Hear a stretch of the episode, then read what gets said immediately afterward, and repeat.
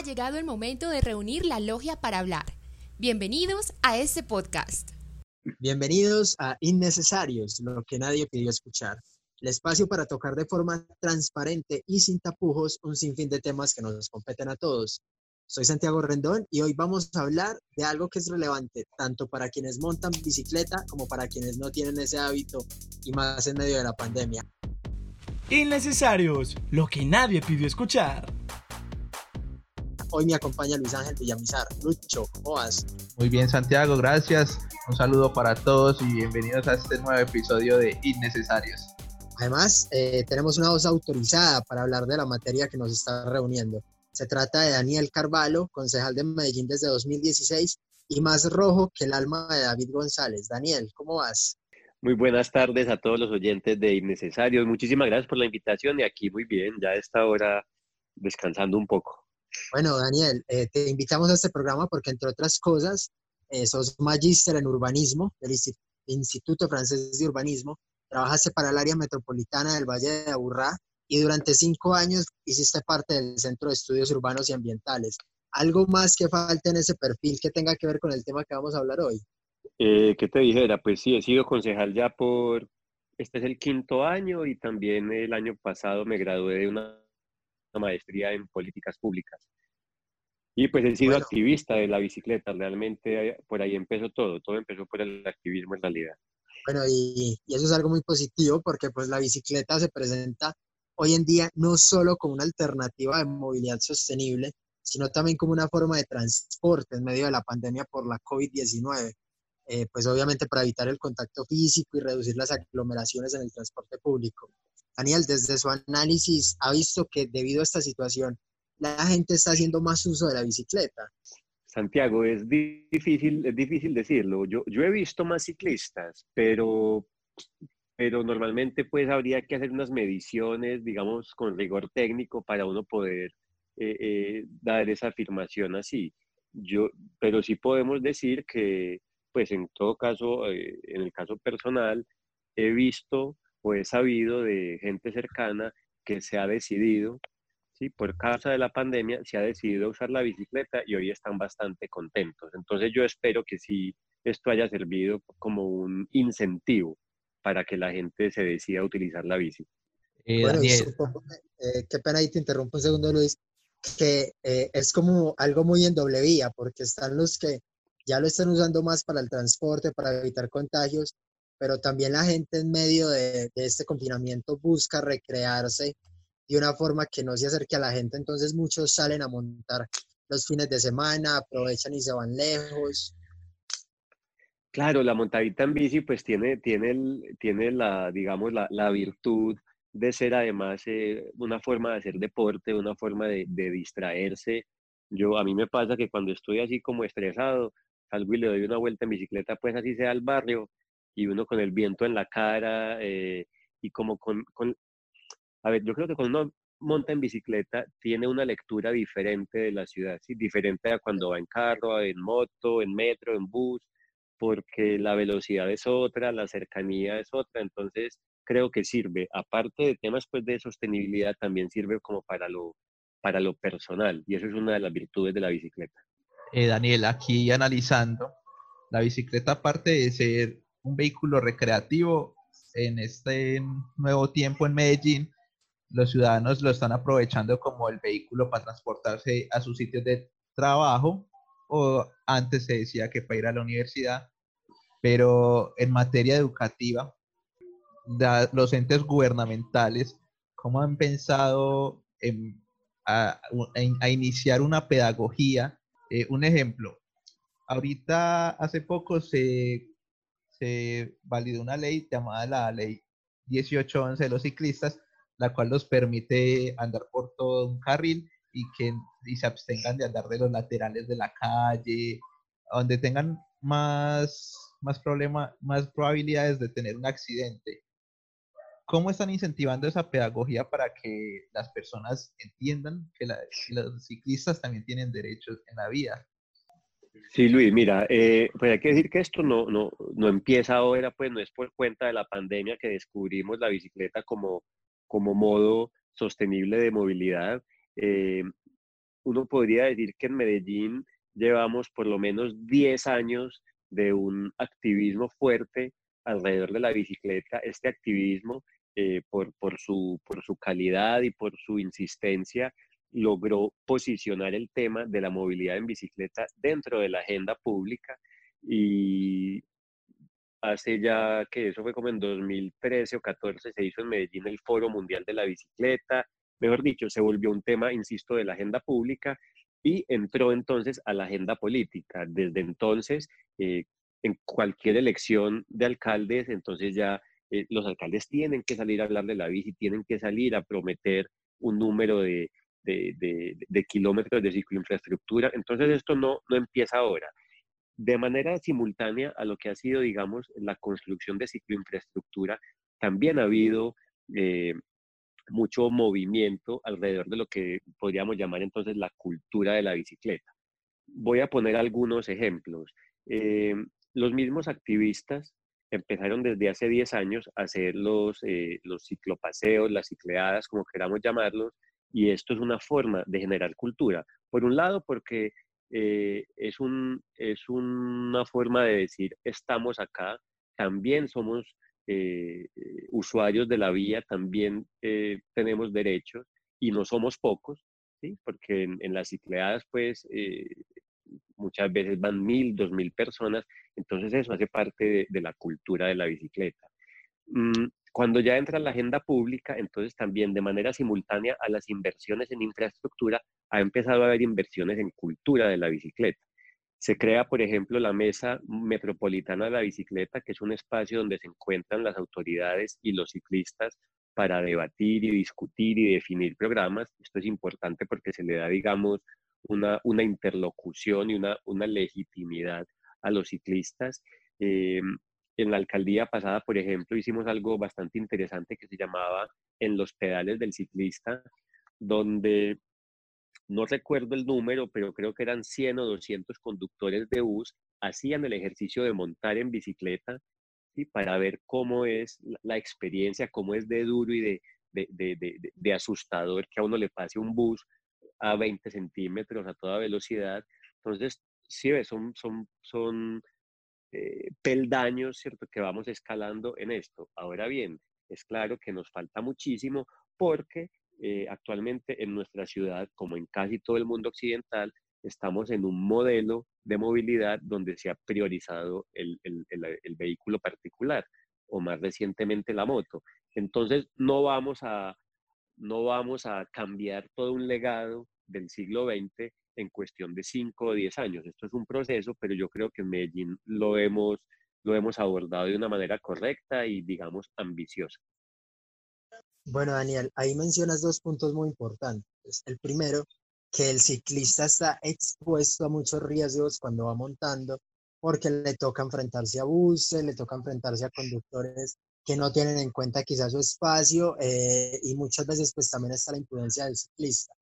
Pero por otro lado, también mencionaste algo y es que este tema no es nuevo, sino algo que se ha venido trabajando. Entonces, así como a grandes rasgos y en términos generales, ¿cómo ves eh, al país, principalmente no tanto a Medellín, sino al país en términos de ciclorrutas y espacios para el ciclista? Pues mira, me, me, me, cuesta hablar del país entero porque yo me he enfocado definitivamente a estudiar eh, nuestra ciudad, ¿cierto? Medellín, el Valle de Aburrá, sin embargo, pues tenemos una ley, la ley que mencionaba ahora Luis, que ya es creo que del 2018, 2017, que, que sienta las bases para, para una movilidad ciclista en todo el país. Entonces creo que eso demuestra que hemos avanzado. Igualmente tenemos el hecho de que Bogotá es una de las ciudades, por lo menos de Latinoamérica, con mayor movilidad en bicicleta y con la mayor cantidad de kilómetros de ciclorrutas si no estoy mal, ya superaron los 500 kilómetros de ciclorrutas, que es una, una cosa asombrosa. Entonces, eh, insisto, falta todavía, pero hemos avanzado. ¿En qué creo yo que, que, estamos muy atrás? En general, en cultura vial, ¿sí? Y esto no es un tema simplemente de la bicicleta. Aquí eh, todos, peatones, ciclistas, motociclistas, taxistas, buceros, camioneros, eh, tenemos escasa cultura vial. En Colombia es supremamente fácil obtener una licencia de conducción, casi que ni hacen exámenes, ¿sí? Y esto después se nota cuando salimos a las calles y somos pues eh, permanentemente testigos de, de, de, lo difícil que es y de la cantidad de, imprudencias que cometemos, ¿cierto? Cometemos todos los actores de la vía. Entonces, eh, hay que evitar pensar que es que los ciclistas somos unos santos, eh, unas pobres víctimas, y tenemos que reconocer que en general, en Colombia, tenemos un problema muy grave de cultura vial. De modo que si yo tuviera que elegir entre una inversión masiva en cultura vial o una inversión masiva en ciclo infraestructura, yo me iría por el lado de la, de la cultura. yo creo que en una ciudad ideal, en una sociedad ideal, ni siquiera tendría que haber ciclorrutas. ¿Por qué? Porque todos los actores de la vía serían plenamente conscientes de que el peatón y el ciclista son más vulnerables y los respetarían más. Como no tenemos eso, entonces hemos tenido que eh, insistir en la construcción de ciclorrutas. Pero al final no son dos cosas excluyentes, creo que tenemos que avanzar en las dos. No, y totalmente de acuerdo, porque mira que en muchas ocasiones, eh, por ejemplo, yo que soy usuario de, de, bicicleta, pero también de transporte público y aparte de eso uso moto, eh, me toca ver como todos los puntos de vista. Y he visto en muchas ocasiones eh, que los ciclistas piensan que el semáforo no va con ellos, que pueden estar inclusive a veces por encima del peatón y, eso también es, es, sinónimo de imprudencias y sinónimo de accidentes en muchas ocasiones. Claro, y, y, pues el mensaje es, sumamente eh, malo, ¿cierto? De uno creer que porque va en bici entonces ya puede pues, eh, pasarse por encima de las normas de tránsito, tener razón en lo que decís de que muchas veces los ciclistas se convierten en peligro para los peatones o para sí mismos, ¿sí? Porque cuando vos te estás pasando un semáforo en rojo o un pare, pues te estás poniendo en peligro vos mismo. De modo que eh, sí, eh, es un hecho que estamos todavía muy, muy quedados en esto que llamaríamos cultura vial. Tenemos muchísimo por hacer ahí, pero también, pues eh, yo creo que soy más, más viejo que ustedes, hay que decir que estamos mucho mejor que hace cinco años, que hace diez años o que hace 20 o 30 años, cuando ni siquiera se hablaba de estos temas, la bicicleta no era considerada, los peatones eran realmente pues los últimos en ser considerados. Entonces, permítanme tener también como esta, este punto de vista optimista, porque creo que, que sí hemos mejorado en muchos aspectos. No, inclusive yo creo que también hace falta un poco de rigor por parte de las autoridades, porque por ejemplo las, los agentes de tránsito que se encarga del área de la bicicleta pasan mucho por alto las sanciones de los ciclistas, o es algo que he notado yo en la ciudad. Tal vez también hace falta un, poco de pedagogía en ese sentido. Sí, estoy de acuerdo en que falta autoridad, pero quiero señalar eh, eh, dos cosas, Luis. Primero, eh, es un poco triste que tengamos que tener un agente de tránsito encima, pues castigándonos para cumplir la norma. Para mí eso es como una muestra de, de un estado de subdesarrollo social aún, ¿cierto? Necesitamos que esté la gente de tránsito, el policía, el profesor, el papá, el cura, pendiente, pues, y si no están pendientes, entonces nos, nos deschavetamos. Uno se da cuenta, por ejemplo, usted va eh, de la 45 para arriba, ya ningún motociclista usa casco. Entonces, ¿por qué? O, uno, y a mí esto me, me, asombra, uno ve el taxista o el conductor, pues eh, cualquiera, que eh, se abrocha el cinturón únicamente cuando ve a la gente de tránsito. Hombre, si el cinturón es para protegerte a vos, si el casco es para protegerte a vos mismo, ¿por qué tienes que esperar a que haya un agente de tránsito mirando si estás protegiéndote a vos mismo no? Yo creo que ahí eso demuestra, pues, como insisto, un, un cierto subdesarrollo. Por otro lado, hay que decir algo y es que en Medellín, por más que hemos hecho esfuerzos, hay un déficit enorme de agentes de tránsito. Realmente eh, en un turno en Medellín, ¿sí? una ciudad de dos millones y medio de personas, en un turno hay 80 agentes de tránsito. Tenemos un millón y medio de vehículos, 80 agentes de tránsito. Entonces, eh, si uno quisiera que estuvieran más presentes, que fueran más drásticos con las sanciones, pero no creo que el camino eh, deba ser esperar a que haya gente pues, por toda parte poniéndonos multas si no cumplimos la norma. Creo que tiene que estar más desde la desde la conciencia propia de que las normas de tránsito están ahí para proteger a todo el mundo. Permanece con nosotros porque aún podemos ser más innecesarios. Eh, Daniel, y otra cosa, eh, con el tema que estábamos tocando anteriormente en cuanto a infraestructura, eh, decías que hace cinco años o hace diez esto no era lo mismo. Entonces, yo pienso que tal vez si uno implementa desde las desde los de la infancia algunas técnicas como por ejemplo en Londres las instituciones de carácter oficial tienen lugares asignados para el estacionamiento de bicicletas.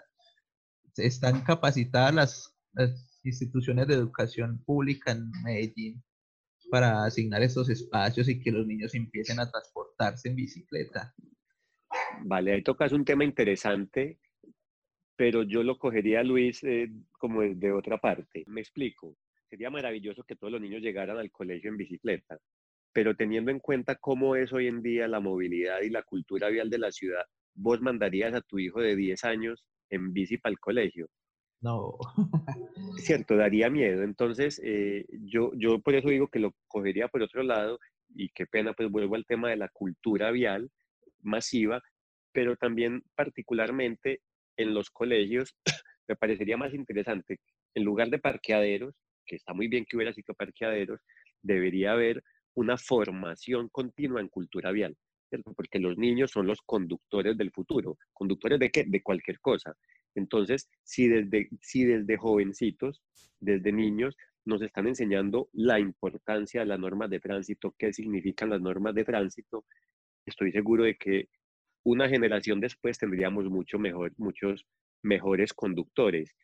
En Medellín se hace un esfuerzo en ese sentido, hay unas clases de educación vial en los colegios pero realmente pues es, es ínfimo comparado con las necesidades. Yo pienso que una de las, de las urgencias en este momento en los colegios es una educación que nos haga mejores ciudadanos. Yo pasé una cantidad de horas en el colegio estudiando religión y nunca me enseñaron las normas de tránsito, ¿sí? Entonces yo creo que realmente si queremos ser mejores ciudadanos debemos empezar a enseñar muchas más cosas de cuidado de la naturaleza y de cuidado de nosotros mismos. Y en esto último entra el tema de las normas de tránsito.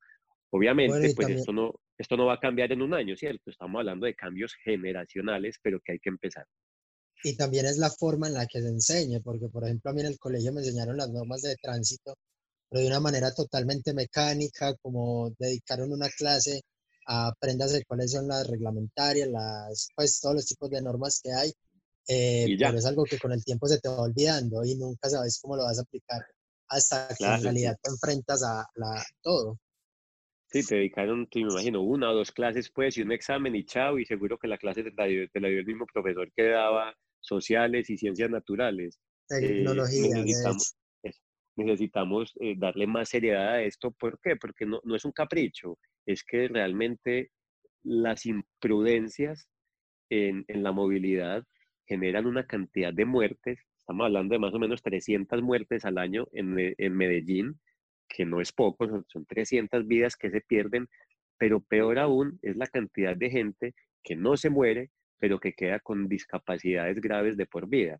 Entonces, si vos que sos el, el, el hombre joven de tu familia, ¿cierto? el futuro y la esperanza de tu familia, salís en bicicleta o salís en moto y en un incidente de tránsito terminás en una silla de ruedas, pues no solo ya dejas de ser la esperanza, digamos, económica de tu familia, sino que te puedes convertir en una carga económica para ella. Entonces estamos hablando realmente de un problema de salud pública, de un problema que afecta además principalmente a las personas de bajos recursos de la ciudad. De modo que eh, tomarse en serio todo el tema de seguridad vial, pues redunda en una mejor calidad de vida, en menores índices de mortalidad y pues ya en el tema de los ciclistas, en la posibilidad de uno salir a pasear en bici tranquilo, sin estar pensando que me van a atropellar o que, o que me van a cerrar aquí en esta curva.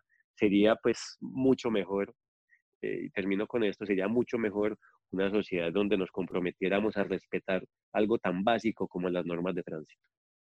Bueno, y pues es muy cierto lo que decís y obviamente la cultura forma una parte fundamental de eso que estamos hablando, pero eh, abarco el tema ahora desde otro punto de vista eh, volviendo como a la parte de la infraestructura, porque pues sabemos que en medio de esta pandemia muchas personas están migrando a la bicicleta. El metro está tratando de, reducir la cantidad de usuarios que entran por vagón. los buses también hacen su esfuerzo, pero es muy difícil cuando tienen que llenar como un cupo de una cantidad de personas. Entonces muchos recurren a la bicicleta, pero hay algunos problemas.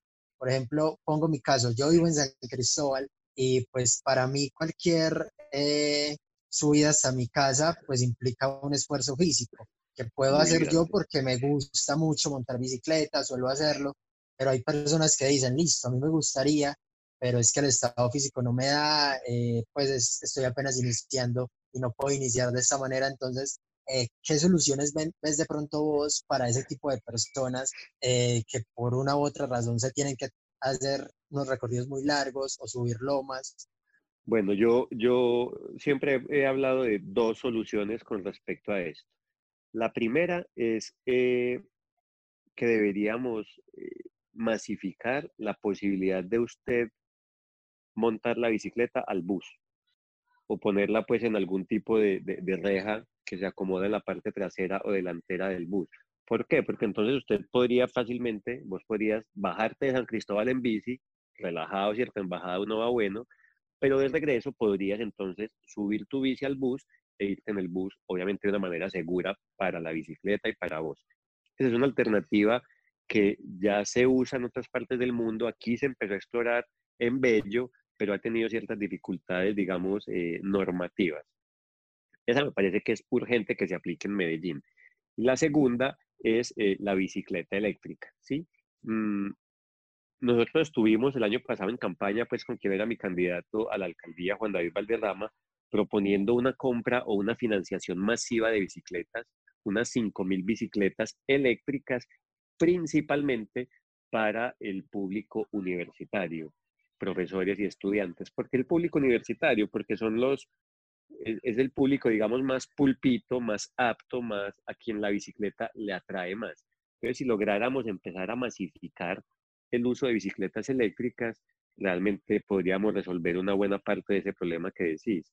Yo tengo una bici eléctrica desde el año pasado y realmente eh, el esfuerzo que uno tiene que hacer es muchísimo, muchísimo menor que en una bicicleta eh, tradicional. Entonces, ahí creo que hay un par, de, un par de soluciones. Ahora, también hay que decirlo, eh, no todo el mundo tiene que montarse en bicicleta, ¿cierto? Y no, y no siempre.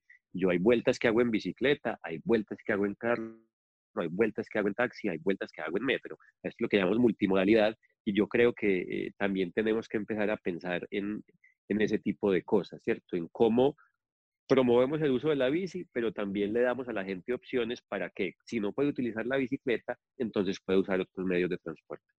Exacto, al fin y al cabo es bastante importante como eh, por lo menos reducir la cantidad de viajes que se hacen en transporte público eh, y en vehículo particular sin necesidad de eliminarlo. Lo que estamos pretendiendo es eh, que la gente conozca otros medios, pero no los abandone, no abandone ya los tradicionales que usan. Sí, Santiago, es que yo quiero decir algo porque a menudo eh, eh, en estos debates, pues alrededor de la bicicleta, la gente piensa y, y, nos tachan, pues a mí me han dicho bicinazi o bicifascista y dicen que es que, que es que queremos que todo el mundo se monte en bicicleta y nadie ha dicho eso, ¿cierto? absolutamente nadie ha dicho que queremos que absolutamente todos los viajes se hagan en bicicleta. Eso es imposible, y, poco práctico. En realidad lo que queremos es que hoy en día, pues que, el uso de la bicicleta pase de representar un 1% que representa hoy en día a un 4 o 5%. Entonces, no es que todo el mundo se monte en bici, es que hay mucha gente que podría hacer muchos desplazamientos en bicicleta. Pongo un ejemplo muy sencillo. En la comuna del Poblado, que es la comuna donde hay mayor cantidad de vehículos, de automóviles particulares, alrededor del 30% de los viajes que se hace son de menos de 2 kilómetros. O sea, literalmente usted coger el carro para ir a comprar la leche. Un viaje de 2 kilómetros perfectamente podría hacerse en bicicleta. ¿Significa que tengo que renunciar a tener carro? No, significa que debería renunciar a utilizar el carro para viajes cortos. Entonces, yo creo que es más esa, esa dinámica de explicar qué es lo que queremos y al final lo que se pretende es que racionalicemos la movilidad. Incluso hay viajes que uno no tiene que hacer y esta pandemia nos lo ha demostrado. Claro, la pandemia nos ha enseñado que la bicicleta es muy bacana, pero también nos ha enseñado que hay una cantidad de cosas como esto que estamos haciendo aquí que ni siquiera requieren un desplazamiento, ni en bicicleta, ni en carro, ni en metro. Simplemente podemos utilizar la tecnología para reducir la cantidad de desplazamientos en la ciudad. Bueno, y hay otro tema, ya para ir cerrando, y es que hay, eh, por ejemplo, empresas que premian a los trabajadores que llegan al trabajo en bicicleta pues como por utilizar ese tipo de transporte sostenible, eh, les regalan, no sé, días de trabajo en casa, pues eso fue como algo que se a ver. Eh, no hay como una forma de, de, incentivar también a las empresas para que a su vez motiven a los trabajadores a, a, asumir este tipo de prácticas de vez en cuando. Es que, como, como vos mismo lo decís, lo que yo llegué a investigar es que hay empresas que premian al trabajador por llegar una cantidad de veces a la semana o al mes al trabajo en bicicleta. Entonces, como que eh, no le están diciendo bájese del carro todos los días, sino bájese de vez en cuando porque ayuda a reducir emisiones, ayuda a descongestionar, está haciendo deporte. Sí, Santiago, sobre esto ya hay avances. Lo que pasa es que eh, no, creo que no se están viendo lo suficiente, pero te voy a mencionar dos cosas. En el, en el Consejo de Medellín hay un acuerdo municipal que se llama En Bici al Trabajo, y que eh, genera pues como los incentivos para que los empleados públicos, en este caso, porque nosotros no podemos obligar a la empresa privada a dar incentivos, para que los empleados públicos eh, que lleguen al trabajo en bicicleta tengan cierta, ciertos reconocimientos. Sin embargo, creo que eh, no se visibiliza mucho, no, no, ¿cierto? no se le hace mucha bulla, así que valdría la pena insistir en eso. Por otro lado, quiero hablarles de un, de un programa que tiene el área metropolitana del Valle de Aburrá, que recordemos es nuestra autoridad ambiental y de movilidad, que se llama los PEMS, son los planes empresariales de movilidad sostenible. ¿De qué se trata esto? Toda empresa en el Valle de Aburrá de más de 200 empleados tiene que tener un programa de movilidad sostenible. Entonces cada empresa se sienta y redacta su programa y esto tiene pues una cantidad de, una cantidad de, de ítems uno de los ítems es cómo incentivar que la gente llegue al, a la empresa en bicicleta y a cambio de eso le dan reconocimiento. Entonces, eh, el área metropolitana lo que hace es, eh, eh, digamos, hacerle un seguimiento y un acompañamiento a las empresas que empiezan a implementar esto. En esto apenas llevamos pues dos o tres años de implementación y eh, estamos esperando a que haya unas, buenos, eh, unas buenas evaluaciones para ver qué tanto están cumpliendo las empresas con eso y de todo lo que están haciendo las empresas, qué parte corresponde a la bicicleta. Entonces, estas ideas que, que, esta idea que sugerías al principio, ya la estamos empezando a implementar, pero nuevamente eh, los cambios, infortunadamente, son bastante lentos. Bueno, y, y esperemos que los cambios con el pasar del tiempo se vean reflejados. Daniel, la verdad nos, gustó bastante este espacio y lo buscábamos porque la idea es ofrecerle a las personas nuevas alternativas de movilidad con el fin pues de que, de que eviten como, el contacto con otras personas para que el COVID-19 no se siga propagando. Daniel, muchas gracias por tu tiempo, por el espacio y por aportarnos tu conocimiento. Muchas gracias, Santiago. Muchas gracias, Luis. Un saludo a todos los oyentes y, hombre, anímense en estos días. Quien no se ha animado, anímense a, hacer uno de los viajes en bicicleta, a ver cómo le va y nos cuenta. Hasta luego, muchas gracias a todos. Una excelente iniciativa, muchas gracias a todos por escucharnos, Luis. Gracias por acompañarnos a vos también. Y es, y aquí seguiremos en Innecesarios. Muchas gracias a todos. Así termina Innecesarios. Síguenos a través de Instagram y Twitter como arroba in-necesarios y encuéntranos en Spotify como Innecesarios para seguir todos nuestros contenidos. Somos Innecesarios, lo que nadie pidió escuchar.